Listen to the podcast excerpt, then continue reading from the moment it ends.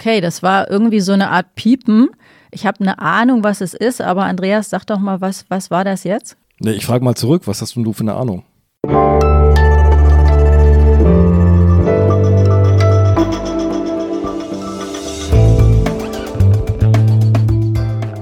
Das Politikteil, der wöchentliche Politik-Podcast von Zeit und Zeit Online. Herzlich willkommen, liebe Hörerinnen und Hörer. Hier ist wieder das Politikteil, der noch neue Podcast von Zeit und Zeit Online. Ich bin Tina Hildebrand, ich bin Chefkorrespondentin bei der Zeit in Berlin. Und ich bin Heinrich Wefing, ich leite das Politikressort in Hamburg. Wir moderieren das Politikteil immer im Wechsel mit unseren Kollegen Iliana Grabitz von Online und Marc Bross, der auch zur gedruckten Zeit gehört. Und die hatten letzte Woche ihre Premiere und haben die Latte gleich ziemlich hochgelegt. Es ging um Corona, das Thema, das im Moment alle beschäftigt. Und ich glaube, es ist ziemlich gut gelaufen bei denen. Ich glaube auch. Also wir müssen uns ziemlich anstrengen, Tina. Und ich erinnere mich, dass Marc am Schluss der Aufzeichnung eine Wette angeboten hat, nämlich die Wette, ob wir uns diese Woche auch wieder mit Corona beschäftigen. Und wir haben uns da ziemlich lange drüber Gedanken gemacht, Tina. Ja, wir haben ziemlich lange überlegt, ob wir nicht gegenhalten und ein anderes Thema machen sollen. Corona ist ja überall, zum Beispiel auch bei Was jetzt, dem täglichen Podcast von Zeit Online, der im Moment sogar zweimal am Tag kommt und informiert über alles, was es Neues gibt zu Corona. Aber kurz gesagt. Marc, du hast die Wette gewonnen. Denn es gibt im Moment kein Thema, das uns alle so sehr beschäftigt wie Corona.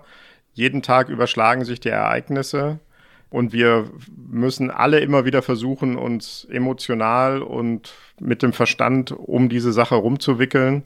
Ähm, es sind tausend Fragen und diese, viele dieser Fragen, manche dieser Fragen wollen wir heute hier besprechen. Wir versuchen Antworten zu geben, beziehungsweise wir versuchen Antworten zu bekommen von unserem Gast. Beim Politikteil haben wir immer zwei Moderatoren, in dieser Woche Tina und mich und einen Gast. Und wir freuen uns sehr, dass diese Woche Andreas Sendker da ist. Hallo, hallo Tina in Berlin, hallo Heinrich. Hallo Andreas, schön, dass Hallo, du da Andreas. bist. Ja, der Andreas leitet nicht nur seit vielen Jahren das Ressort Wissen bei der gedruckten Zeit, er hat auch Biologie studiert und Rhetorik und er hat mehr Podcast-Erfahrung als wir vier Moderatoren vom Politikteil zusammen. Der Andreas macht nämlich zusammen mit Sabine Rückert, unserer stellvertretenden Chefredakteurin, einen der erfolgreichsten Podcasts, die es überhaupt gibt, nämlich das Zeitverbrechen. Und damit bist du sowas wie so eine Art Hauptgewinn, Andreas, diese Woche. Du bist ungefähr der beste Gesprächspartner, den wir uns vorstellen können. Na danke, als Hauptgewinn habe ich mich noch nie gesehen. Und wir wollen mit dir sprechen über Wissenschaftler, die jetzt Politik machen oder Politik, die mit Wissenschaft gemacht wird. Wir wollen sprechen mit dir über die Lage in den Krankenhäusern und über die Jagd nach einem, einer Arznei, einem Impfstoff gegen das Coronavirus. Und wir hoffen, dass wir zusammen ein bisschen herausfinden, was bei alledem gut ist und was vielleicht nur gut gemeint. Ja, vielleicht müssen wir einmal sagen, dass äh, hier auch alles völlig anders ist als sonst. Der Ausnahmezustand macht natürlich auch vor dem Politikteil nicht Halt. Wir sind normalerweise, sitzen wir alle zusammen hier an einem Tisch nebeneinander oder uns gegenüber, können uns sehen und hören. Und jetzt können wir uns auch sehen und hören, dank der fabelhaften Technik von den Pool Artists, die uns unterstützen. Aber wir sitzen nicht beieinander, sondern ich sitze in Berlin, Heinrich und Andreas, ihr sitzt in Hamburg. Und das heißt, unsere Premiere findet unter erschwerten Bedingungen statt und ähm, mal gucken, wie das klappt. Richtig. Aber wir machen es genauso wie letzte Woche auch und wie jetzt immer. Wir bitten unseren Gast vor der Aufzeichnung, dass er uns ein Geräusch mitbringt, ein politisches Geräusch, idealerweise. Auch das ist in Zeiten von Corona ein bisschen anders. Andreas, du hast uns ein Geräusch mitgebracht. Wollen wir da mal reinhören? naja, unbedingt. Fahren wir es ab.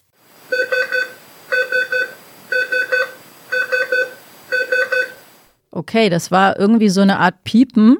Ich habe eine Ahnung, was es ist, aber Andreas, sag doch mal, was, was war das jetzt? Nee, ich frage mal zurück, was hast denn du für eine Ahnung? Na, für mich klang das irgendwie so ein bisschen wie was aus dem Krankenhaus, wie diese Monitore, die man schon mal gesehen hat. Gott sei Dank noch nicht an mir selber, aber ähm, die man aus vielen Krankenhausserien auch kennt, wo immer irgendwie was piepst, wenn irgendwas nicht in Ordnung ist beim Patienten. Ja, du bist ganz nah dran. Also ähm, wir werden jetzt alle gebannt auf die Krankenhäuser gucken, auf die Frage, wie die vorbereitet sind, Wir gucken auf die Krankenhäuser in Italien, von denen wir wissen, dass sie jetzt schon überlastet sind. Wir gucken auf Krankenhäuser im Elsass, ähm, wo die Franzosen gerade mit Militärmaschinen Patienten in andere Teile des Landes fliegen. Und das ist das Piepen eines Überwachungsmonitors. Äh, der zeigt hier an, dass äh, der Patient, der dort liegt, äh, zu wenig Sauerstoff im Blut hat. Okay, das ist tatsächlich eines der Themen, über das wir sprechen wollen.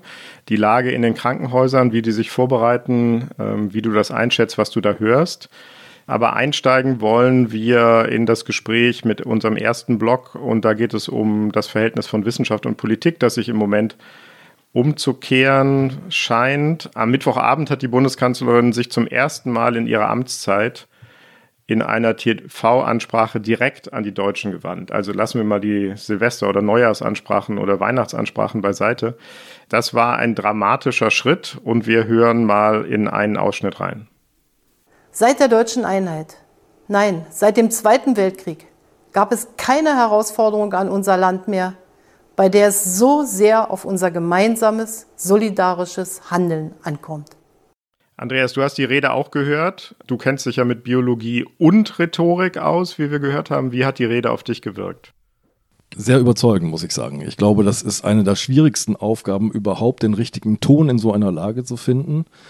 Zwischen jetzt müssen alle was tun, und zwar mehr, als wir in den vergangenen Tagen gesehen haben, auch im Verhalten der Einzelnen und dem Schüren von Hysterie, das ja hier überhaupt nicht angebracht ist. Also es muss genau die richtige Balance finden und ich finde, die hat sie sehr gut gefunden. Mhm. Tina, du bist Beobachterin der Bundespolitik seit vielen Jahren. Wir springen jetzt einmal aus der Gastgeber- und Gastrolle raus. Ich frage dich mal, du bist eine der besten Kennerinnen auch der Kanzlerin und ihrer Politik und ihres Stils. Was ist dir aufgefallen bei der Rede? Ja, ich fand sie auch sehr ähm, ruhig, fand auch, sie hat den Ton wirklich sehr gut getroffen.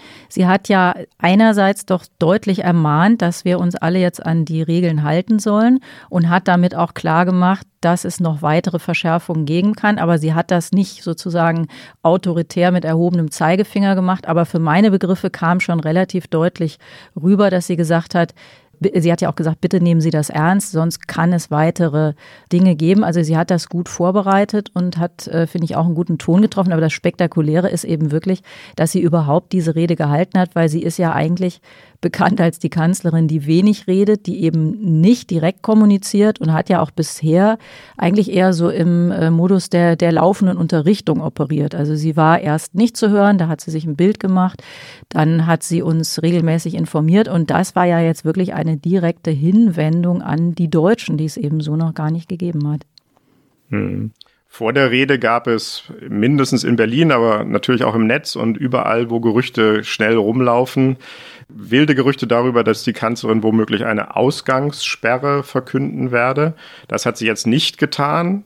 Also jedenfalls bis zum Zeitpunkt der Aufnahme unseres Gesprächs hat sie es nicht getan. Sie hat nur, wie Tina gesagt hat, alle zur Disziplin aufgerufen und so ein bisschen unterschwellig, sanft gedroht, wenn wir uns jetzt nicht alle zusammenreißen, dann kommt sie doch noch mit der Ausgangssperre. Aus deiner Perspektive, Andreas, wäre eine Ausgangssperre aus medizinischer und, wie sagt man, virologischer Sicht sinnvoll? Ich glaube, es ist sinnvoll, dass sich die Politik noch ähm, Mittel in der Hand behält. Und ähm, ich glaube, Einsicht bei jedem Einzelnen ist ein viel besseres Mittel als Zwang. Von daher halte ich das momentan für den richtigen Schritt.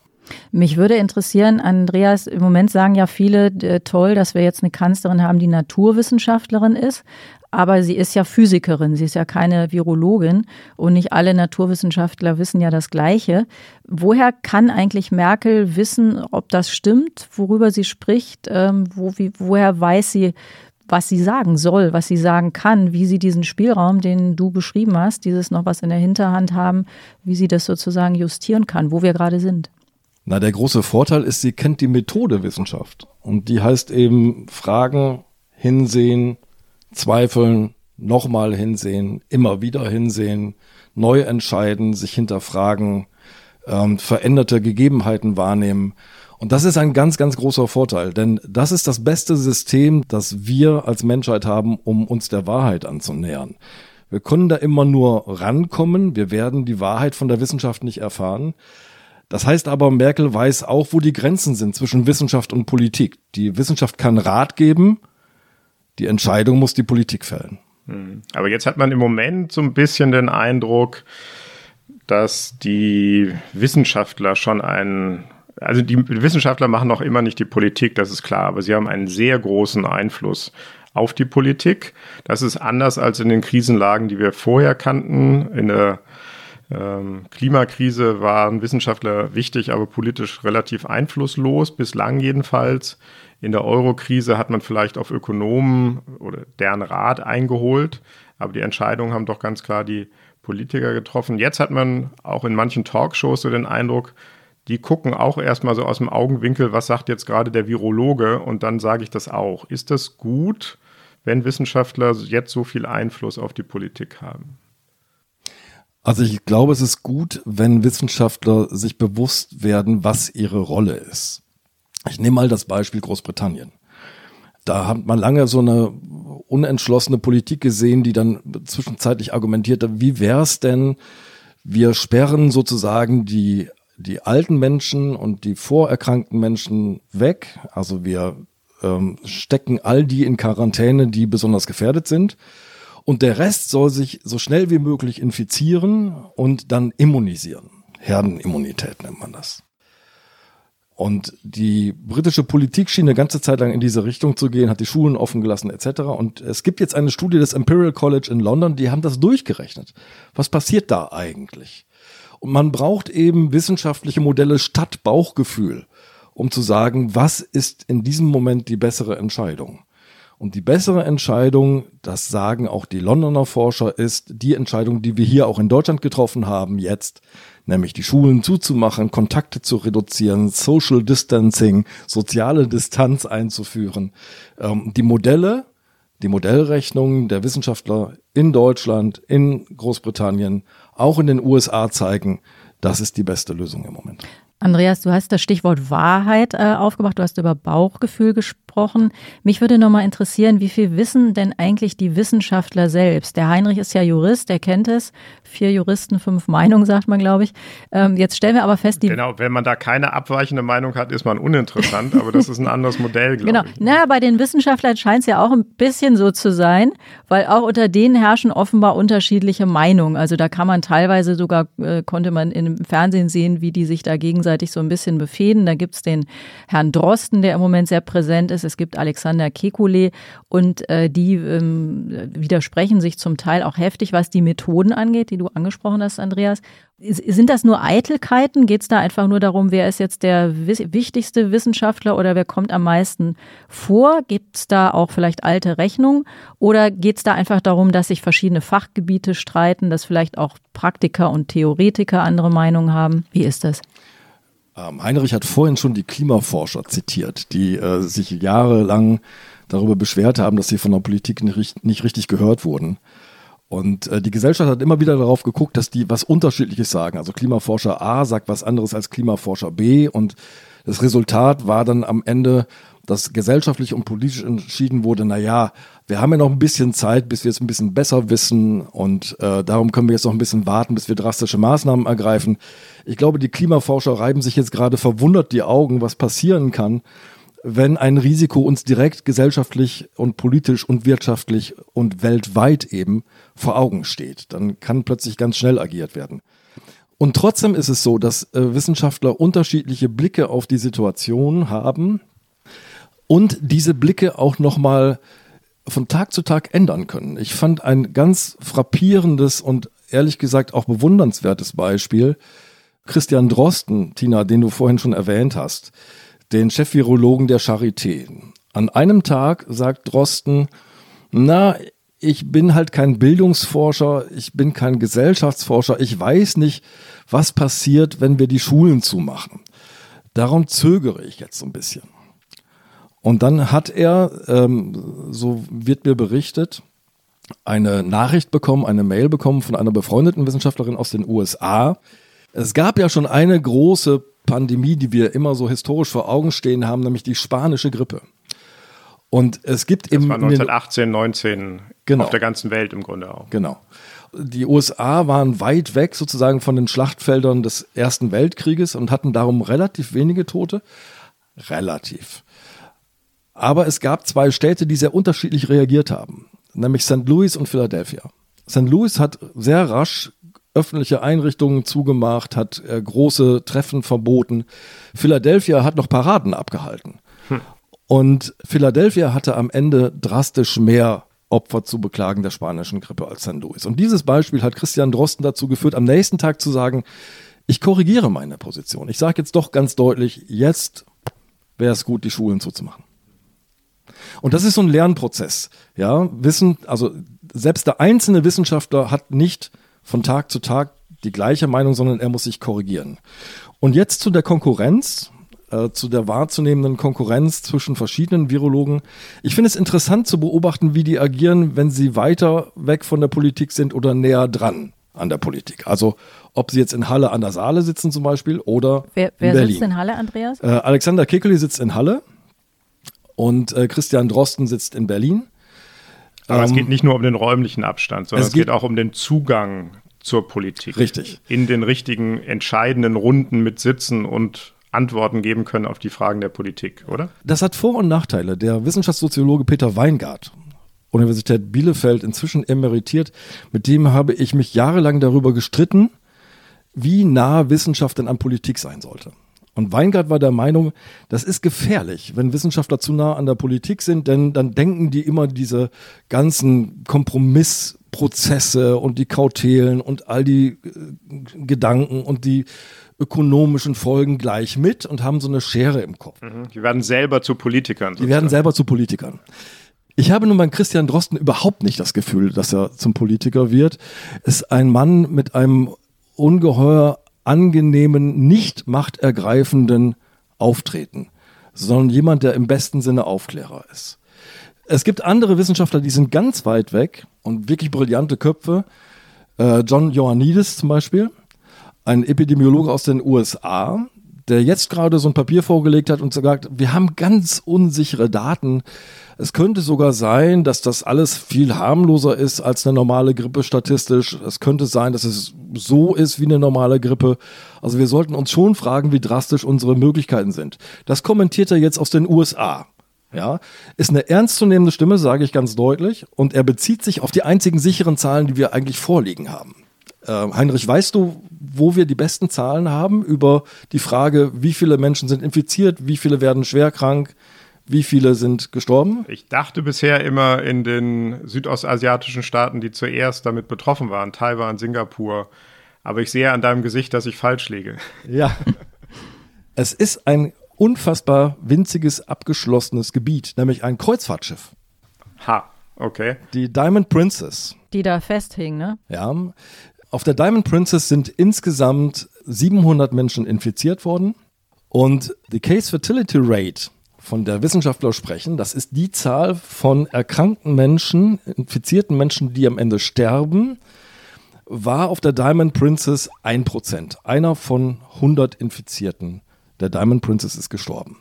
Und auf diese Zahl bezieht sich John Ioannidis und sagt, wenn ich jetzt aber nochmal genau hingucke und sage, so Kreuzfahrer sind in der Tendenz eher älter in der Bevölkerung, ja, daher werden die Gäste der Diamond Princess ein höheres Risiko gehabt haben. Und wenn ich das umrechne auf eine Durchschnittsbevölkerung zum Beispiel der USA, dann komme ich auf eine Case Fertility Rate von 0,125 Prozent. 0,125 Prozent. Genau. Italien liegt jetzt über 10 Prozent. Genau. Also bei Ioannidis in dieser Modellrechnung ist das einer von 800. Und er speist diese Modellrechnung ein in die Debatte und sagt, das könnte eine Position sein. Das müsste man mit bedenken. Und tatsächlich muss man das auch mit bedenken. Aber Heinrich, du hast völlig recht. Wir haben Italien vor Augen. Das ist die andere Seite, wo man sagt, okay, es gibt aber auch offenbar andere Konditionen, andere Bedingungen, politische, gesellschaftliche, ökonomische, im Medizinsystem, die wir jetzt mitdenken sollten. Und das zeigt, welche Rolle auch die Distanz zum Geschehen spielen kann, die ein Forscher hat. Also mehr Distanz ist gut, wenn ich dich richtig verstehe, Andreas. Es ist so, wenn Nähe korrumpiert, dann wird sie zum Problem. Aber die Nähe zum Objekt kann, wenn man nicht in so eine wissenschaftliche Hybris verfällt, unfassbar gut sein. Ja, und das, was ich momentan in Deutschland toll finde, ist, dass die Wissenschaftler, die dem Virus momentan am nächsten sind, am meisten über ihn wissen, am vorsichtigsten von den verlieren. Hm, das, das klingt gut, was du sagst, Andreas. Trotzdem hat man manchmal so ein bisschen das Gefühl, dass wir schon wieder auch in Deutschland so ein bisschen selbstgefällig vielleicht sind und den Eindruck haben, wir machen alles richtig, wir sind äh, ganz weit vorne. Und wir diskutieren auch die Maßnahmen, sozusagen, wenn die da sind, werden die eigentlich äh, akzeptiert. Und dann ist die einzige Frage, kam die zu früh oder zu spät? Hätte man es also zeitlich anders machen müssen? Aber die Sache an sich wird eigentlich gar nicht mehr so richtig diskutiert. Machen wir denn eigentlich alles richtig? Also ich glaube nicht, dass wir alles richtig machen. In einer solchen Situation mit schnellen, komplexen Entscheidungen mit vielen, vielen Konsequenzen kann man gar nicht alles richtig machen. Aber wenn man stattdessen jetzt nichts täte aus Angst davor, Fehler zu machen, wäre das der größte Fehler überhaupt, den man machen kann. Ja, wir müssen uns aber nochmal erinnern, wir sind jetzt schon dabei, bestimmte Entscheidungen sozusagen historisch einzuordnen und sagen, das hätten wir früher machen sollen, das haben andere schon früher gemacht. Man muss erstens darauf hinweisen, dass sich alle Staaten, in die wir gucken, an unterschiedlichen Stellen des epidemiologischen Geschehens befinden. Ja, die einen sind weiter fortgeschritten und haben es spät gemerkt, Situation Italien. Die anderen sind womöglich, jedenfalls ist das das, was die wissenschaftlichen Daten naheliegen, noch nicht so weit fortgeschritten in der Epidemie und haben es früh gemerkt. Das ist die Situation Deutschland und das ist unsere große Chance. Ja. Und noch einmal, es gab, gibt so verschiedene Stufen in der Bekämpfung einer Epidemie. Wenn man jetzt, wie wir am Anfang, ihr erinnert euch an dieses Unternehmen Webasto. Ähm, eine Münchner Firma, genau. Ja. Genau, eine chinesische Mitarbeiterin war dort zu Gast, hat ein Seminar abgehalten oder war Teilnehmerin eines Seminars. Und aus diesem Seminar heraus kamen alle ersten deutschen Fälle. Die konnte man nachvollziehen, da konnte man Kontaktpersonen isolieren, da hat man Kindergärten isoliert und hat sozusagen diesen kleinen lokalen Brand frühzeitig ausgetreten. Das ist immer die Strategie Nummer eins. Ja. Irgendwann merkt man, es geht in die nächste Stufe, wo das nicht mehr funktioniert. So, jetzt muss man aber einen Schritt zurücktreten und sagen, wenn man jetzt genau hinguckt, merkt man, dass die Kliniken schon da in dieser Phase angefangen haben, sich vorzubereiten, OP-Planungen zu verschieben, so langsam Zimmer leer zu ziehen, am Ende ganzen Stationen leer zu ziehen. Andere Kliniken haben schon ganze Gebäude freigeräumt. Das macht man nicht von heute auf morgen. Das läuft schon länger. Hm. Du hast das Stichwort Kliniken jetzt angesprochen, darüber wollen wir uns gleich unterhalten, aber vorher würde ich gerne noch eine Frage loswerden, weil man die auch immer wieder hört und weil die auf einen Umstand verweist, der so frappierend ist, nämlich der Umstand, dass die Zahl der Toten in Deutschland immer noch sehr niedrig liegt. Jeder Tote ist einer zu viel, klar, aber im Vergleich zu anderen Ländern haben wir sehr wenig Tote. Du hast Italien angesprochen, da liegt die Sterblichkeitsrate extrem hoch. Woran liegt das? Das werden wir immer wieder gefragt. Kannst du das auf eine kurze Formel bringen, Andreas? Woran liegt das, dass in Italien so viel gestorben wird und in Deutschland so wenig? Also einmal der Stand, in dem sich die epidemiologische Entwicklung befindet. Ähm, das ist eine exponentielle Kurve. Das heißt, die steigt immer steiler an und die Steilheit wächst. Das heißt, am Anfang kann man noch relativ viel tun und dann ist es fast ein ungebremstes Geschehen. Und in das ist Italien zu weit reingelaufen. Das ist der erste Punkt. Der zweite Punkt ist, Italien hat etwa ein Intensivbett pro 10.000 Einwohner. Wir in Deutschland haben ein Intensivbett pro 3000 Einwohner und wir sind gerade dabei, weitere Betten zu mobilisieren. Und wenn wir jetzt der Kanzlerin folgen ähm, und dem Rat der Wissenschaftler und Abstand halten, haben wir eine Chance, auch Zeit zu gewinnen, weitere Betten aufzustellen, einzurichten. Aber über die Kliniken wollen wir ja gleich noch reden. Genau. Mir fällt noch eine Sache ein, Tina, mhm. die mir sehr wichtig ist, weil du hast gefragt, ob wir in Deutschland so selbstzufrieden und selbstgefällig sind. Sind wir ja manchmal so ein bisschen. Ja, ja. Ich, ich finde, ehrlich gesagt, im Hintergrund, das Geschehen, also die Aktivität im Hintergrund zeigt mir, wir sind nicht selbstgefällig, wir tun etwas. Aber wen ich selbstgefällig finde, und zwar gefährlich selbstgefällig, sind Schüler, die jetzt noch eine Corona-Abschiedsparty feiern. Das ehrlich gesagt, ist Wahnsinn. Hm, und das war ja auch das, was die Kanzlerin, sie glaube ich, zum Ausdruck bringen wollte mit ihrer, mit ihrer Ermahnung, die aber doch recht deutlich war. Ich würde sagen, wir machen jetzt mal einen kleinen Break. Wir haben jetzt äh, sozusagen einmal das Feld bereitet. Wir haben eine Menge erfahren über die Wissenschaft, wo wir stehen, über die unterschiedlichen Stadien, über die Distanz, die eine Rolle spielt zum Geschehen. Und jetzt wollen wir ein bisschen Sparring machen, Andreas, mit dir.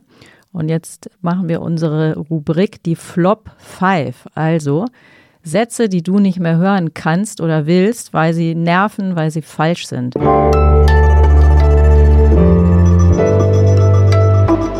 Die Flop 5.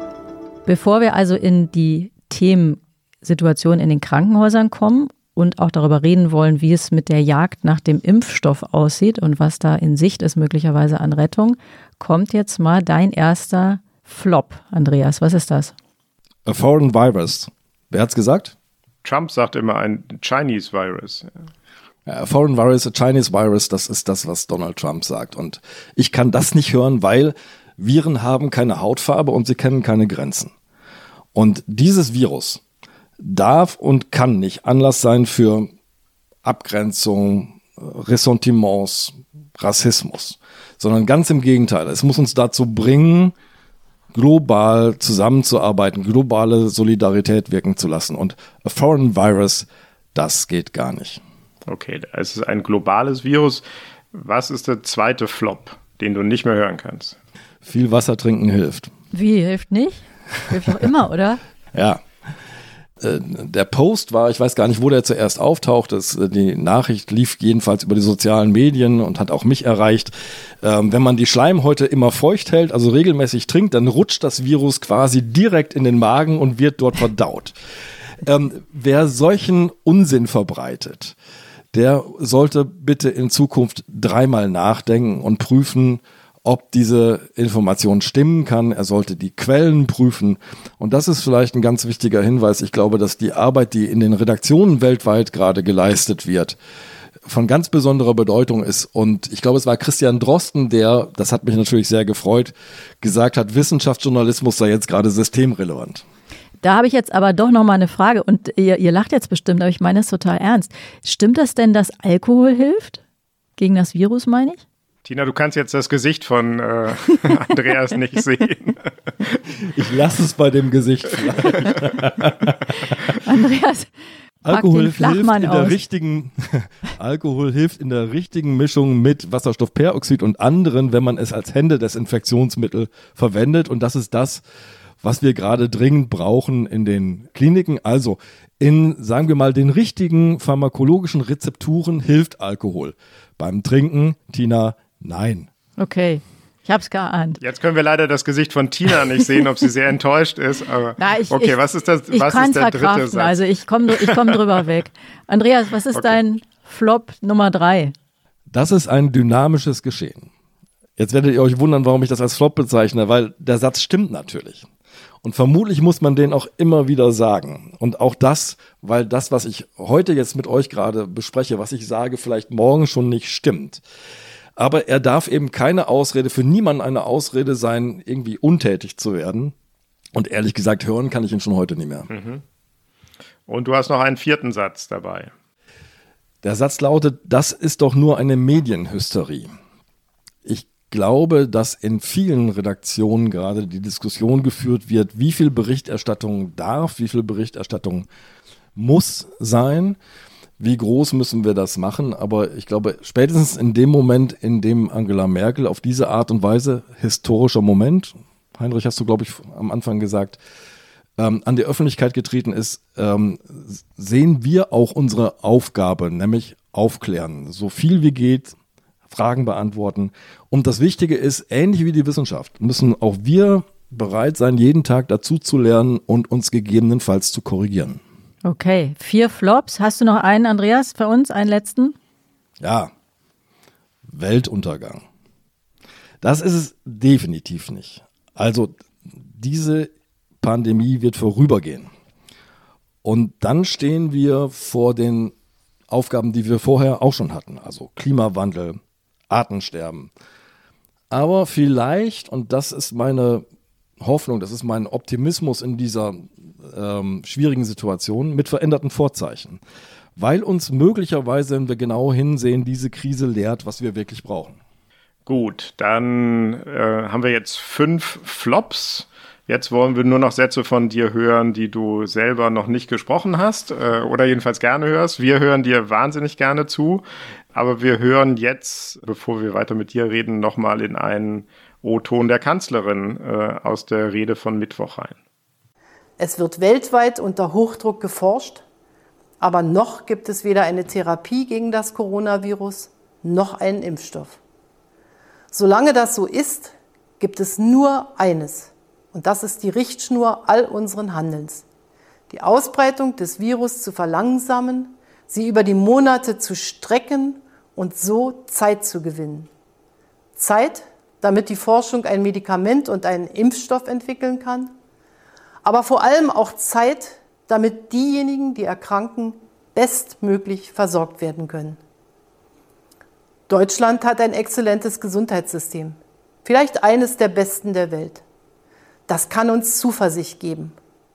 Aber auch unsere Krankenhäuser wären völlig überfordert, wenn in kürzester Zeit zu viele Patienten eingeliefert würden, die einen schweren Verlauf der Corona-Infektion erleiden. Ja, die Kanzlerin hat die Krankenhäuser erwähnt und ähm, viele von uns kennen auch den einen oder anderen Arzt oder die Krankenschwester, den Pfleger. Und was ich da so mitbekomme, ist, dass doch ähm, der Druck wahnsinnig steigt jetzt, dass sie da unter unheimlich schwierigen Umständen operieren. Wie ist denn die Situation in den Krankenhäusern, Andreas? Wie, wie muss man sich den Alltag jetzt im Moment vorstellen? Was, wie geht's dazu? Sehr unterschiedlich, abhängig davon, wohin wir schauen. Also Italien haben wir schon erwähnt. Wenn man äh, die Gesichter der Pfleger, der Ärzte dort sieht, weiß man, ähm, die führen einen unfassbar kräftezehren, fast unmenschlichen Kampf und sie müssen auch sehr, sehr schwere Entscheidungen treffen. Also sie müssen entscheiden, wen sie jetzt behandeln können und wen sie abweisen müssen. Wenn wir nach Frankreich schauen, sehen wir, wie alle Kräfte mobilisiert werden, um die hohe Patientendichte im Elsass irgendwie übers Land zu verteilen. Und ähnlich ist es auch in der unterschiedlichen Verteilung, nicht im Ausmaß, sage ich gleich, in Deutschland. Also wir haben Bereiche mit hohem Patientenaufkommen, wie zum Beispiel dieser berühmte Kreis Heinsberg, ähm, wo äh, der Karneval dazu geführt hat, dass wir eine ganze Reihe von, äh, die höchste Zahl von Infizierten in einem Kreis überhaupt haben. Und dort sind von den Arztpraxen bis zu den äh, Kliniken ähm, merkt man schon, wie es knirscht im System. Ich habe heute Morgen die Geschäftsführerin der Hamburger Krank Hamburgischen Krankenhausgesellschaft gehört. Und dazu muss man sagen, wir in Hamburg haben im Verhältnis zur Bevölkerungszahl die meisten Infizierten. Hm. Aber wir haben bisher. Aber wir haben gar kein Karneval hier. Wie kann das sein? Ja, wir haben einen Nachteil. Wir hatten Skiferien. Äh, die berühmten Hamburger Skiferien. Hamburg hat keine echten ausgeprägten Osterferien, sondern stattdessen Skiferien. Wir Hamburger freuen uns immer darüber, weil wir dann verreisen können, wenn alle anderen nicht verreisen, was dafür sorgt, dass die Hotels ein bisschen günstiger sind und die Flüge okay, ja. Ähm, aber die Hamburger waren halt in Südtirol oder sie waren in Österreich. Äh, manche von ihnen waren in Ischgl und äh, haben Après-Ski gefeiert und sind sich dabei sehr nahe gekommen. Und all diese Zurückreisenden kommen aus den Risikogebieten und sorgen jetzt dafür, dass erwartbar eigentlich in Hamburg die Fälle steigen. Also wir lernen, wenn der Hamburger Hamburg verlässt, dann kommt der anderen auch sehr nah. In Hamburg soll das ja nicht so sein, habe ich gehört. Ähm, da ist er unter sozialer Beobachtung. Sobald er Hamburg verlässt, wird er zutraulich, der Hamburger. Wird er zutraulich, der Hamburger. Manche mehr, manche weniger. Aber du wolltest von dem, äh, deinem Gespräch mit dem Geschäftsführer der hamburgischen Krankenhausgesellschaften ja, das Gespräch habe nicht ich geführt, das hat ein Kollege des äh, Norddeutschen Rundfunks geführt. Mhm. Und Claudia Brase sagte, es läuft sehr gut im Moment. Sie sagt aber auch, es ist die Ruhe vor dem Sturm. Mhm.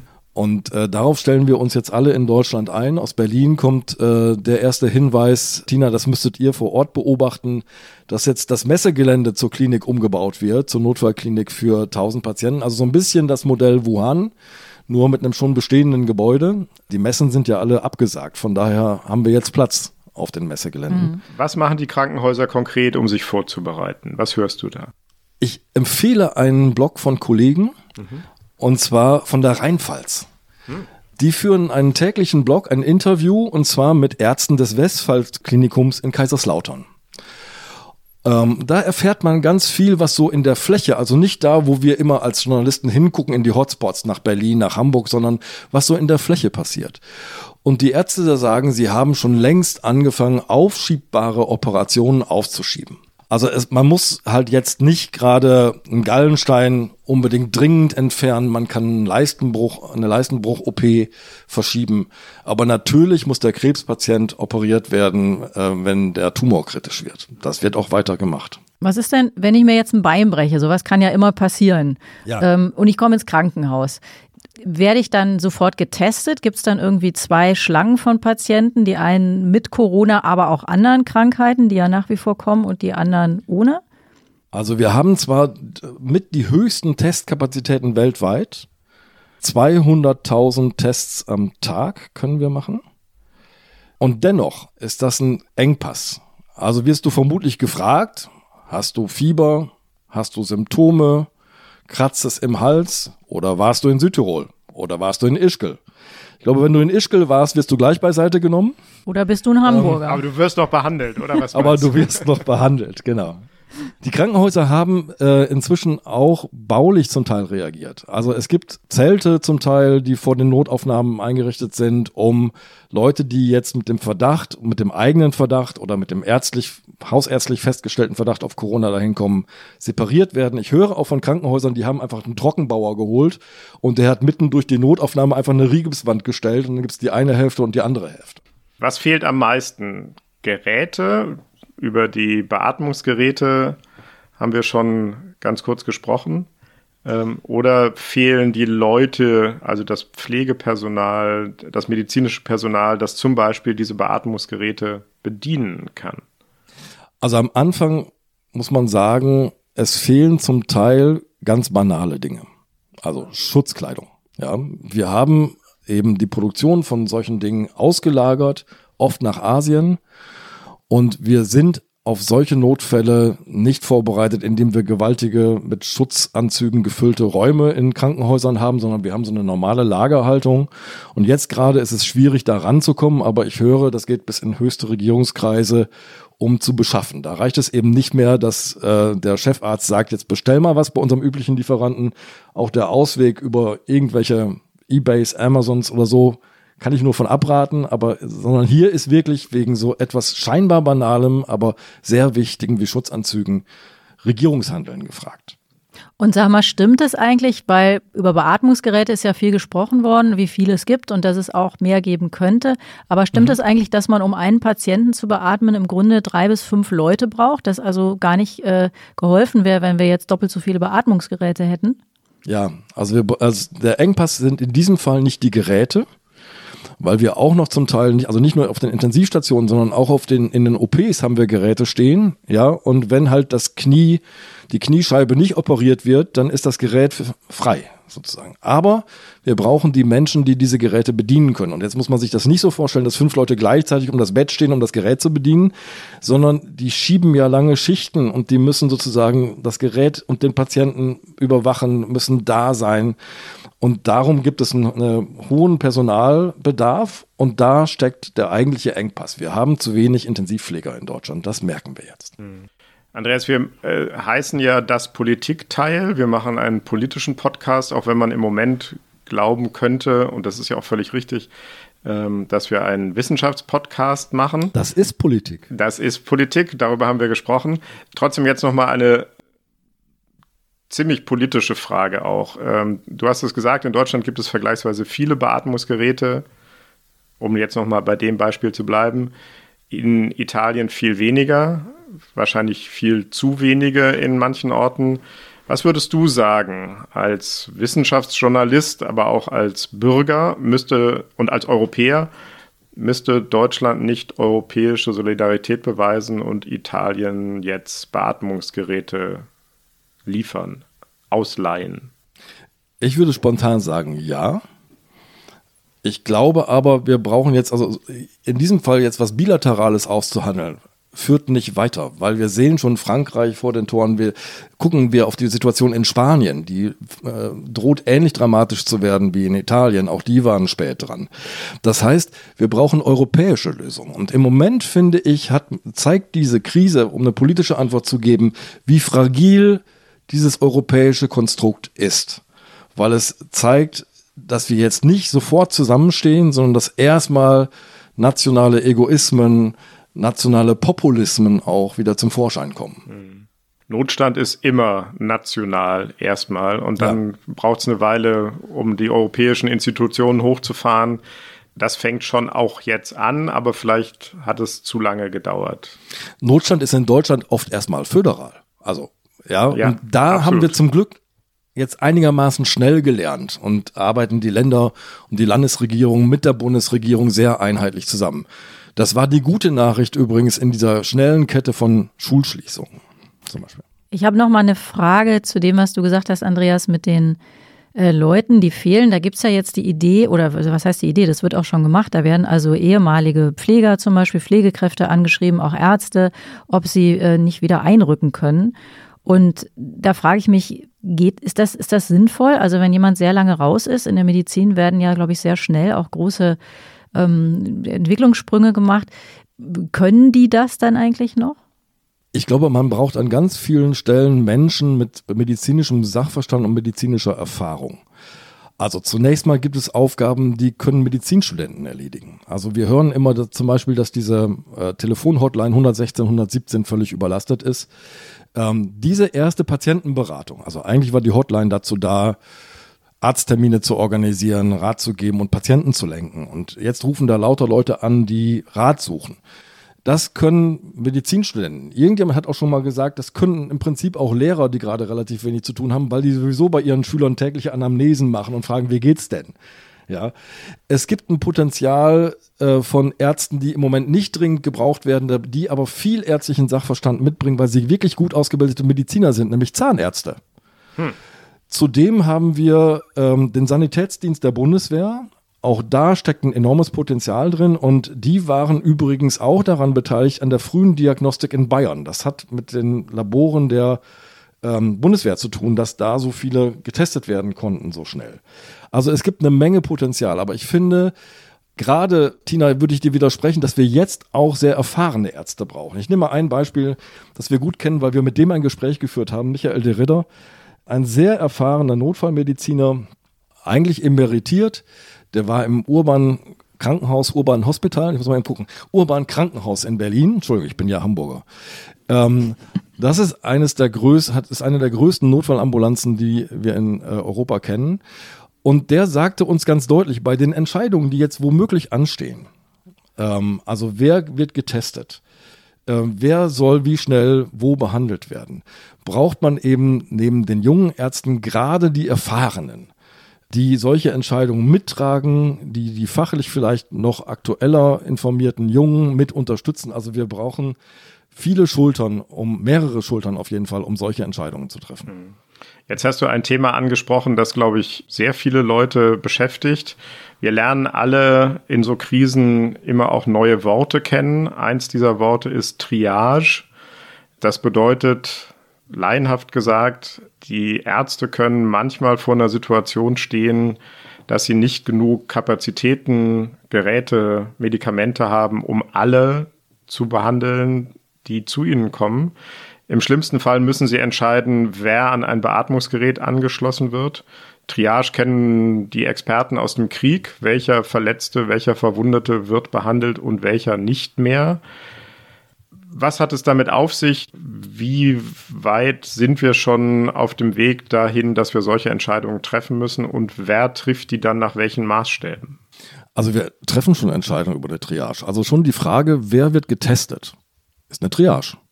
Ja, und deswegen ist der Ritter auch aus dem Ruhestand sozusagen zurückgekehrt, um das in Berlin mit zu beraten.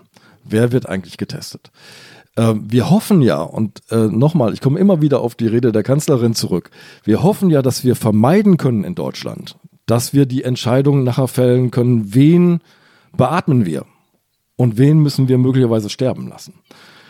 Und der Ritter hat ähm, ganz deutlich im Gespräch mit uns auch darauf hingewiesen, wir haben momentan zum Beispiel Intensivstationen, wir leben ja in, auch gewissermaßen in einer Luxussituation, zum Glück, in der wir eigentlich sterbende Menschen am Leben halten, solange es geht, weil Mediziner das Ethos haben, Menschenleben zu retten, solange es geht. Aber sie werden womöglich irgendwann die Entscheidung treffen können, die 88-Jährige, die da ohnehin in Faust, also ohne Aussicht auf irgendeine Heilung, auf der Intensivstation liegt, die verlegen wir jetzt auf eine Palliativstation und lassen sie in Frieden sterben und haben das Bett frei für den Menschen, der es braucht. Hm. Nochmal zugespitzt nachgefragt. Ein Arzt muss sich entscheiden, ich kann nur einen Patienten retten, ich habe aber zwei oder drei. Anhand welcher Kriterien entscheidet er? Er entscheidet nach dem körperlichen Zustand des Patienten, wie viel Sauerstoff bekommt er noch, welche Chance bietet sozusagen die Beatmung, in welchem Gesamtzustand ist er, welche Aussicht hat er. Da ganz viele Kriterien, nicht ein einzelnes, nicht Alter oder so, die da einfließen und gemeinsam beraten werden tatsächlich. Das ist nicht so, dass ähm, jemand da in so einer Situation jetzt ganz schnell irgendwie ein Häkchen dran macht. Das passiert bei einer anderen Triage. Das passiert dann, wenn wir einen Großunfall auf einer Autobahn haben und die vor Ort sagen müssen, wen behandeln sie zuerst und wer kann zum Beispiel mit seinem verstauchten Fuß einfach an der Leitplanke sitzen bleiben. Ja, da muss ganz, ganz schnell entschieden werden. Hier braucht es auch die Beratung von Ärzten und sie müssen auch, um sie zu entlasten, die ähm, Verantwortung gemeinsam tragen. Aber das heißt, entscheidend tun das letztlich die Ärzte. Da ist jetzt nicht irgendwie so eine Ethikkommission, die kann ja, kann ja zeitlich gar nicht sein, oder? So viel Zeit haben wir nicht. Ne? Ja, genau. Hm. Schweres Thema. Ähm, vielleicht ein bisschen zum Abschluss, wir kommen jetzt in die Schlussgerade, dritter Block. Die Frage, gibt es einen Impfstoff oder ein Medikament? Da kann man vielleicht auch ein bisschen Hoffnung schöpfen. Darüber habt ihr in deinem Ressort, Andreas, auch in der aktuellen Ausgabe der Zeit eine große Geschichte nachzulesen in der aktuellen Zeit. Die Jagd nach dem Impfstoff oder nach einem Medikament. Und da haben wir auch ein paar Töne vorbereitet. Zusätzlich beschleunigen wir die Forschung an einem Impfstoff gegen das Coronavirus. Ich habe gestern mit den Managern eines Unternehmens aus Tübingen gesprochen. Diese Firma arbeitet hoch innovativ an Impfstoffen gegen diese gefährliche Krankheit. Die Europäische Union wird dafür bis zu 80 Millionen Euro bereitstellen und ich hoffe sehr, dass wir so vor Herbst Impfstoffe auf dem Markt haben. Wenn wir Erfolg haben, wird dies viele Leben in Europa und auch im Rest der Welt retten. Die Konstruktion des Impfstoffes selbst ist relativ in kurzer Zeit möglich. Wir reden da von wenigen Monaten. Wenn die Ergebnisse positiv sind, wie ich sie jetzt gerade beschrieben habe, dann will ich nicht ausschließen, dass schon im nächsten Jahr, also in 2021, vielleicht größere klinische Prüfungen der Phase 2 oder 3 beginnen könnten. Ja, jetzt haben wir drei O-Töne gehört. Einmal von äh, Ursula von der Leyen, der ähm, Präsidentin der EU-Kommission, und von zwei Experten. Das war einmal ähm, von der Firma CureVac mhm. und einer, ein Experte vom Robert-Koch-Institut. Die Aussagen sind ja doch alle ein bisschen unterschiedlich. Also paar Monate, Herbst, nächstes Jahr. Wie muss man sich das vorstellen? Wie viele Firmen arbeiten da im Moment daran, so einen Impfstoff zu finden, Andreas? Ist das irgendwie, ist das so ein, so ein Rennen? Sind jetzt da ganz viele Firmen unterwegs und die forschen alle so vor sich hin und der erste hat gewonnen? Oder wie funktioniert das? Arbeiten die vernetzt? Die WHO hat bisher 41 Impfstoffprojekte zu Corona, zu dem neuen Coronavirus. 41. 41 identifiziert. Die, der Verband der forschenden Arzneimittelhersteller in Deutschland findet noch fünf weitere, kommt also auf 46. Und äh, Tina, es ist sehr unterschiedlich. Es gibt einzelne Firmen, die ihre Projekte jetzt vorantreiben. Es gibt aber auch erstaunliche Konsortien und Zusammenschlüsse. Es gibt große britische Firmen wie GlaxoSmithKline, die arbeiten mit einem relativ kleinen chinesischen Unternehmen zusammen, was relativ naheliegend ist. Es gibt ein schwedisches, schwedisch-deutsches Konsortium, da ist das Karolinska-Institut beteiligt, da sind zwei schwedische Firmen beteiligt, aber auch die Uni Gießen. Ähm, es gibt Zusammenarbeit zwischen Amerikanern und Chinesen, zwischen Amerikanern und Deutschen, also Konkurrenz und Vernetztheit gleichzeitig. Mhm. Und das gibt mir eigentlich ziemlich Hoffnung, muss ich sagen. Also ähm, das, was gerade in der Wissenschaft passiert, stimmt mich am ehesten optimistisch. Sind das denn alles eigentlich Privatfirmen oder sind das äh, teilweise ist das Gesundheitssystem bei uns ja so semi-staatlich oder semi-privat? Ähm, ich weiß nicht, in anderen Ländern ist das anders. Und diese Firmen, die du jetzt erwähnt hast, sind das alles privatwirtschaftliche Firmen oder sind da auch Staaten mit drin? Da sind zum Teil indirekt Staaten mit drin. Es gibt die Coalition for Epidemic Preparedness Innovations. Ähm, das, die ist, glaube ich, in Davos entstanden. Und die Idee war, wir fördern gemeinsam Projekte, die für einzelne Firmen entweder sich nicht lohnen oder zu teuer sind. Und äh, CEPI, so ist dieser, diese Abkürzung, investiert unter anderem zum Beispiel in, äh, Tina, das von dir bereits erwähnte äh, Unternehmen CureVac. Und hinter CEPI steht die Bill und Melinda Gates Foundation, ähm, die Bundesrepublik, die Schweden, die Australier, die Norweger. Ähm, also eine bunte Mischung aus Stiftung und Staat gleichzeitig. Mhm. Also es stimmt nicht, dass es zu viel Konkurrenz gibt, wenn ich dich richtig verstehe, sondern es gibt eine ganz gute Zusammenarbeit oder viele Zusammenarbeiten, die dich positiv, hoffnungsvoll stimmen. Trotzdem scheint es ja extrem lange zu dauern, bis ein Impfstoff entwickelt wird. Woran liegt das eigentlich? Geh doch einmal mit uns die verschiedenen Stadien ganz kurz durch, wie ein Impfstoff entwickelt wird und warum es so viel Zeit kostet. Naja, also zunächst mal muss man wissen, gegen wen man hier eigentlich impfen will. Das heißt, man muss die Strukturen der Erreger sehr gut kennen und dann muss man herausfinden, auf welche dieser Strukturen eines Viruses zum Beispiel unser Immunsystem besonders gut reagiert. Also man braucht zum Beispiel Strukturen am Virus, der, die sehr weit außen liegen, die sehr gut für das menschliche Immunsystem dann erkennbar sind, wenn das Virus in den Körper eindringt. Das sind zum Beispiel bei Corona jetzt diese berühmten Spikes, diese Ausstülpungen, die man so sieht auf diesen den Abbildungen. Ja, das ist ein, eine Eiweißstruktur und die kennt man inzwischen ziemlich genau. Es gibt unfassbar präzise Abbildungen, wie dieses Ding zusammengesetzt ist. Und dagegen versucht man sozusagen das versucht man dem Körper zu, zu präsentieren, damit das Immunsystem anspringt. Das ist ja das mhm. Prinzip von Impfung. Mhm. So. CureVac hat einen unfassbar klugen Ansatz, der aber auch riskant ist. Der kluge Ansatz ist, wir lassen den Körper selbst dieses Ding produzieren. Das heißt, CureVac produziert jetzt nicht irgendein Eiweiß, das so aussieht wie dieser Spike auf dem Virus, sondern CureVac produziert mRNA. Das ist die Abschrift eines Bauplans aus dem Erbgut sozusagen, die jede Zelle auf der Welt verwendet, um Proteine zu bauen. Diese mRNA kann man stabil machen und das war der große Durchbruch von Ingmar Hör, der die Firma CureVac schon um das Jahr 2000, glaube ich, gegründet hat. Und darauf baut jetzt eine bisher noch theoretische Impfstrategie auf, nämlich wir impfen mit, dieser, mit diesem Bauplan die menschlichen Zellen selbst setzen diesen Bauplan um in eine Eiweißstruktur und auf diese Eiweißstruktur reagiert unser Immunsystem. Tolle Idee. Toll auch vor allem deswegen, weil man sehr schnell die Baupläne tauschen kann. Das heißt, wenn ein neuer Erreger auftaucht, nimmt man einen neuen Bauplan. So. Nachteil, es hat noch niemand wirklich in der breiten Praxis gezeigt, dass das funktioniert. Mhm. Es ist also eine Wette, die wir da eingehen. Mhm. Also es gibt, wenn ich dich richtig verstanden habe, unterschiedliche Ansätze, wie man einen Impfstoff genau. entwickelt. Wenn man einen Ansatz verfolgt, dann muss man aber, stelle ich mir jetzt laienhaft vor, man entwickelt den, dann testet man ihn an Tieren, dann testet man ihn an gesunden Menschen und irgendwann an den kranken Menschen. Heinrich, wir tauschen die Rollen. Ich mache jetzt Politik und du machst. nee, genau so läuft's. Ja. Also äh, man sucht, das gilt übrigens auch für die Medikamentenentwicklung. Man sucht die richtigen Kandidaten. Dann muss man erstmal herausfinden, sind die gefährlich, giftig, machen die was ähm, irgendwas mit dem mit den Zellen. Das heißt, man testet die in Zellkulturen erstmal, dann testet man sie in Tieren und erst wenn sie da sich als unbedenklich erwiesen haben, geht man in den Menschen. Jetzt haben wir schon den ersten Menschenversuch den ersten Impfversuch an einem Menschen jetzt am Montag gesehen.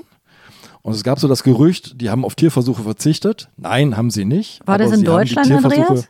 Das war in den USA. Ja. Äh, Moderna heißt das Unternehmen. Die haben die Tierversuche drastisch verkürzt. Und das sind durchaus Strategien, die man machen kann. Man kann einzelne Phasen verkürzen aber das hat ein Limit sozusagen. Wir gehen aus dem Tierversuch in der erste Phase, Heinrich, genau wie du gesagt hast. Da geht man in eine kleine Gruppe von Gesunden und sagt, okay, schadet das denen? Und wenn es denen nicht schadet, geht man in eine größere Gruppe auch von Patienten zum Beispiel bei Medikamenten und guckt, wie gut wirkt es denn. Also beim Impfstoff muss man testen, gibt es überhaupt eine Immunantwort? Also reagiert das Immunsystem, entsteht sowas wie Immunität. Und dann kommt etwas, was leider, leider nicht wirklich verkürzt werden kann. Und das ist das, was uns so ausbremst, nämlich wir müssen dann an einer großen Zahl von Menschen, etwa 1000, testen, ob es noch weitere Wirkungen gibt, also ob die Wirkung erstens die erhoffte Wirkung anhält und ob sich nicht doch noch irgendwelche Nebenwirkungen an, einstellen. Und das ist bei Impfstoffen noch viel gravierender als bei Medikamenten. Bei Medikamenten ist man vielleicht eher bereit, Nebenwirkungen hinzunehmen, weil der Mensch, den man da hat, der ist ja krank, den will man retten. Impfstoffe verabreicht man gesunden Menschen. Und da darf man natürlich noch viel weniger schaden. Und das bremst uns aus. Das heißt, Experten sagen uns, ein Impfstoff, selbst wenn er jetzt vorliegt und wir hören aus Tübingen, die haben Kandidaten, die sie jetzt bald in die ersten klinischen Tests bringen. Wir hören aus den USA, die klinischen Tests beginnen und dennoch zwölf Monate, ganz optimistisch eher 18 Monate, bis wir einen Impfstoff haben. Andreas, du hast das Stichwort äh, Medikament genannt. Das ist mhm. ja die andere Variante. Der Impfstoff, der ist ja, wirkt ja prophylaktisch, vorbeugend, dass man eben gar nicht krank wird. Jetzt gibt es ja immer mehr Leute, die krank sind. Gibt es Medikamente dagegen oder sind das letztlich nur Sachen, die die Symptome bekämpfen und ähm, die sind Medikamente in sich? Das hieß, es gibt irgendwelche Malariamittel, habe ich heute Morgen gehört im Deutschlandfunk, die helfen mhm. könnten. Wie funktioniert das? Ich frage erstmal ganz kurz zurück. Wisst ihr, wie lange es dauert, um ein neues Medikament zu entwickeln? Hm, nee, wahrscheinlich, ja. 13,5 Jahre. Okay, das ist, das wäre zu lang. Das wäre zu lang. Ja. Ganz klar, äh, du musst der Wissenschaftschef bleiben, das geht. aber was? es gibt ja wir welche, das, ne? Ja, also wir setzen alle Hoffnung auf einen Verlierer. Es gibt einen Wirkstoff gegen Ebola, Remdesivir, der leider versagt hat. Also bei Kon Ebola. Bei Ebola. Im Kongo getestet und immer noch sind 53 Prozent der behandelten Menschen gestorben. Also ist das Ding in der Schublade verschwunden. Aber wenn ein neuer Erreger auftaucht, dann holt man solche Kandidaten manchmal wieder raus. Und äh, es gab amerikanische Virologen, die haben den erstmal in der Zellkultur getestet und haben gemerkt, könnte wirken. Und es gab einen Fall, den haben wir schon vor einigen Wochen beschrieben, eines amerikanischen Patienten, der schwer beatmungspflichtig wurde, der mit dem Tode rang sozusagen und der plötzlich nach der Gabe von Remdesivir nach zwei Tagen nur noch leichten Husten hatte. Hm. Aber das ist ein Fall. Und das ist noch keine klinische Studie. Und dennoch hören wir jetzt aus allen Ecken der Welt, also in Deutschland laufen Versuche damit, Düsseldorf, München, ähm, in China laufen gerade zwei Versuche, wissenschaftliche Versuche mit einer größeren Zahl von Patienten. Wir erwarten die Ergebnisse Anfang April. Und dann wäre die große Hoffnung, dass äh, Remdesivir ein guter Kandidat ist. Wir hören auch übrigens, und das ist das, was mich so indirekt in die Szene reingucken lässt, die wissenschaftlichen Daten sind noch nicht öffentlich, dass Gilead, das Unternehmen, das Remdesivir produziert, die Produktionskapazitäten hochfährt und die Rohstoffe einkauft. Aber auch das könnte eine Wette sein. Ich bin jetzt vorsichtig da zu formulieren, aber positive Vorzeichen. Und was hat das mit diesem Malariamittel auf sich? Da war heute Morgen ein Bericht im Deutschlandfunk, dass es da auch Hoffnung gibt, dass das irgendwie günstig wirken könnte und äh, dass sogar ein ein Mittel ist, das die Firma Bayer mhm. herstellt, also eine deutsche genau. Firma, allerdings in, was war es, Afghanistan? Quatsch, Afghanistan, Pakistan natürlich. Was ist das? Was, wie wirkt das? Was könnte da dran sein? Chloroquin ist eigentlich gegen Malaria entwickelt, ist fast ein bisschen vom Markt verschwunden, weil es starke Nebenwirkungen haben kann. Es kann starke Herzrhythmusstörungen auslösen und es hat in der Konkurrenz der verschiedenen Malaria-Mittel sozusagen wirtschaftlich verloren und ist unbedeutender geworden. Darum ist die Produktion von Bayer auch zurückgefahren worden sozusagen. Jetzt zeigt sich aber durch eine indirekte Wirkung von Chloroquin, das verändert den pH-Wert, die Säure in bestimmten Bereichen der Zelle und sorgt dafür, dass sich das Virus schlechter vermehren kann. Ähm, das ist der jedenfalls theoretische Wirkungsansatz und in der Praxis gibt es offenbar auch aus verschiedenen experimentellen Anwirkungen jetzt erste Hinweise darauf, dass es helfen kann. Vielen Dank, Andreas. Das war das Politikteil. Heute sehr politisch und wissenschaftlich mit Andreas Sendker, dem Chef des Wissenschaftsressorts bei der gedruckten Zeit. Es war, glaube ich, Tina, wahnsinnig viel Input. Ich habe aber das Gefühl, dass ich eine ganze Menge gelernt habe. Wie geht's dir? Ja, Wahnsinn. Es ist, äh, also es war wirklich toll, dass du da warst, Andreas. Auch toll, wenn man bedenkt, was ihr da im Moment wegarbeiten müsst. Ihr habt ja gerade einen Titel geschrieben. Und ich fand es auch extrem interessant und habe das Gefühl, ich weiß jetzt wirklich viel mehr. Zum Wissen muss man sagen, wir haben diesen Podcast aufgezeichnet am Donnerstag, dem 19. März um 10 Uhr morgens. Das muss man im Moment ja dazu sagen, weil im Moment sich ja. die Ereignisse so schnell überschlagen, dass wir schon wieder neue Erkenntnisse haben könnten am nächsten Tag oder auch neue Stadien oder auch neue Maßnahmen gegen das Virus. Wir sagen Danke, Andreas, aber wir möchten uns auch sehr bedanken äh, bei vielen anderen, die uns geholfen haben, diesen Podcast zu produzieren. An unsere Kollegin Lena von Holt, die uns immer die O-Töne heraussucht und sie eigentlich auch selbst einspielt. Das kann sie heute nicht, weil sie selber in Wien festsitzt äh, unter Ausgangssperre, die es dort schon gibt, uns bislang äh, erspart geblieben ist. Wir bedanken uns bei den fantastischen Kolleginnen von Pool Artists, unserer Produktionsfirma, bei Moonja von Zeit Online, die alle Podcasts von Zeit und Zeit Online überhaupt erst möglich macht. Wir bedanken uns bei Wenke, die äh, heute mit ihrem Team uns die Aufnahmen in Hamburg ermöglicht hat. Und nochmal vor allen Dingen vielen Dank an Andreas. Ich sage danke an euch. Also es ist, glaube ich, ganz wichtig, dass wir das, was wir jeden Tag dazulernen, ganz schnell mit anderen Menschen teilen.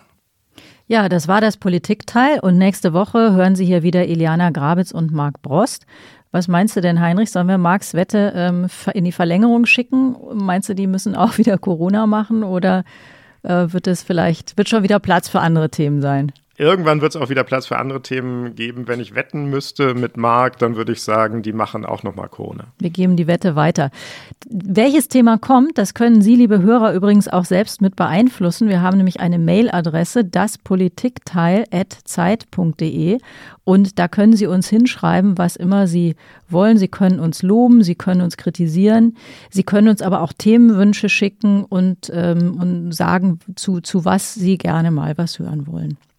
Sie müssen aber auch gar nicht eine Woche Politik-Podcast-Pause machen, bis das Politikteil wieder kommt. Denn bis dahin gibt es ja, wir haben es schon am Anfang gesagt, was jetzt den täglichen Podcast unserer Kollegen von Zeit Online, die im Moment sogar zweimal am Tag für Sie schuften.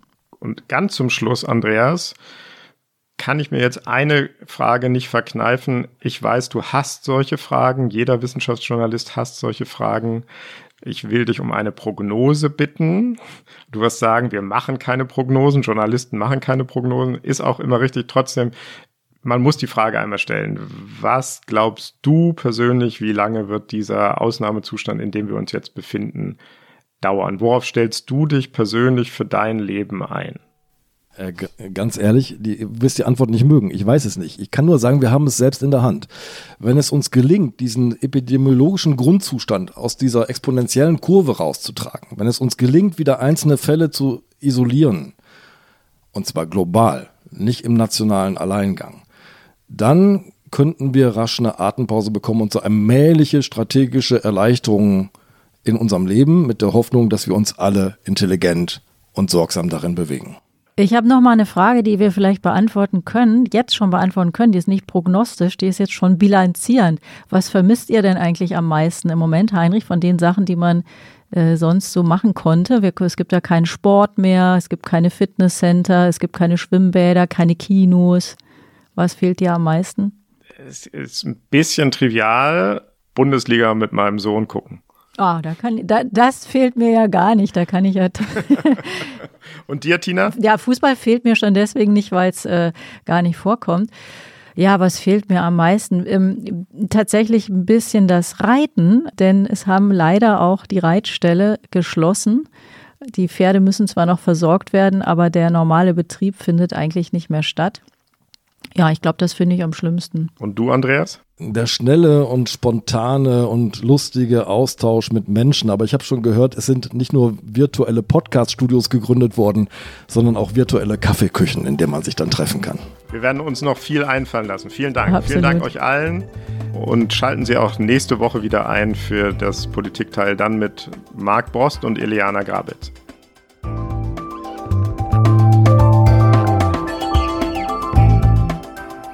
Das Politikteil ist ein Podcast von Zeit und Zeit Online, produziert von poolartists.de.